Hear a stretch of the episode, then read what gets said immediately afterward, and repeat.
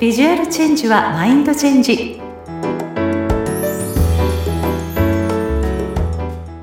皆さんこんにちは。外見戦略コンサルタントの相原由紀です。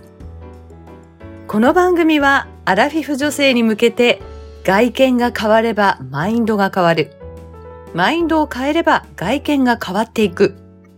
そんな装いを整えることが心を整えることにつながるヒントとなるようなお話をお伝えしている番組です。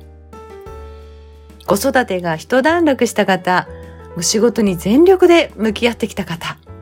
そんなアラフィフ女性が第二のステージを前向きに進むためには、今までないがしろにしていた、まあ、自分を大切にしてあげること、ありのままの自分を受け入れるということがとっても大事なんです。このビジュアルチェンジをきっかけに、もっと自分らしく輝ける人生を送って、毎日を楽しんじゃいましょうね。さあ、さて、今回のテーマは、シルエットにこだわってみようです。まあ、このアラフィフ世代はですね、体型に関してもいろいろな変化が起きますよね。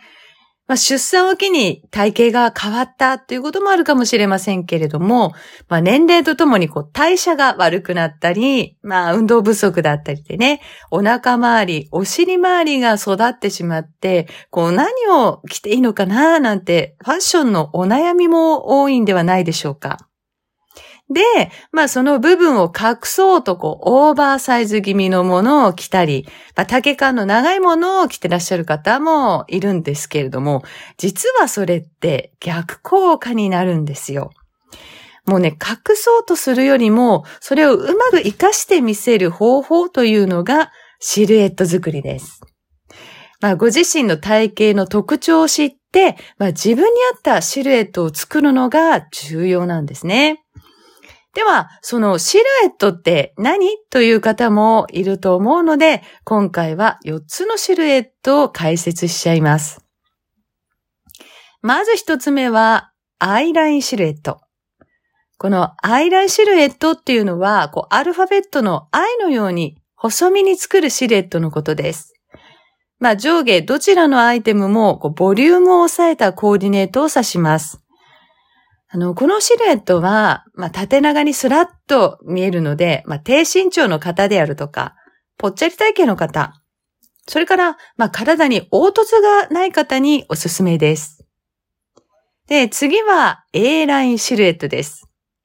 これはね、まあ、A ラインシルエットをたくさんこう耳にした方も多いんじゃないかなとは思うんですけれども、あのね、アルファベットの A のように、こう、裾に向かって広がるシルエットのことです。まあこれはこうフェミニーさとか女性らしさを演出してくれるシルエットでもありますし、まあ上半身がコンパクトに見えるので、こう足長効果が期待できます。こう肩幅が広い方ですとか、あ下半身にボリュームがある方に、えー、カムフラージュしてくれるおすすめのシルエットになります。続いては Y ラインシルエットです。これアルファベットの Y のように上半身にボリュームを出し、まあ、下半身は細身でまとめたシルエットを指します。こう上半身にボリュームある方は、こうスタイルアップに見えますし、肩幅が小さい方は、こうビッグシルエットシャツなどを合わせてみると、こううまくごまかすことができるので、いいかもしれませんね。はい。そして、ラストは X ラインシルエットです。このアルファベット X のように、まあ、体の中心にあるウエストのくびれを強調して、こうグラマラスな雰囲気やメリハリのある女性らしさを強調してくれるシルエットでもあります。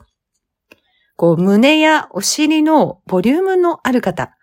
それと、まあ、肩幅が広くてね、がっちり見えてしまうという方におすすめなシルエットです。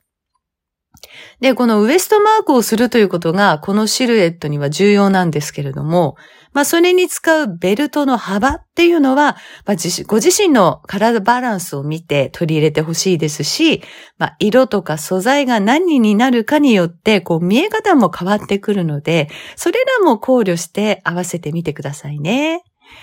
さあ、さて、今回はシルエットにこだわってみようと題して4つのシルエットについてお伝えしました。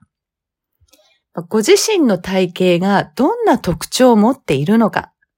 まあ、全身鏡でチェックしたり、まあ、写真を撮ってもらって、客観的に自分の体バランスがどういうふうになっているのかなというのをね、ぜひ確認してみてください。体のラインを美しく見せるために、まあ、どんなシルエットを選べばいいのか、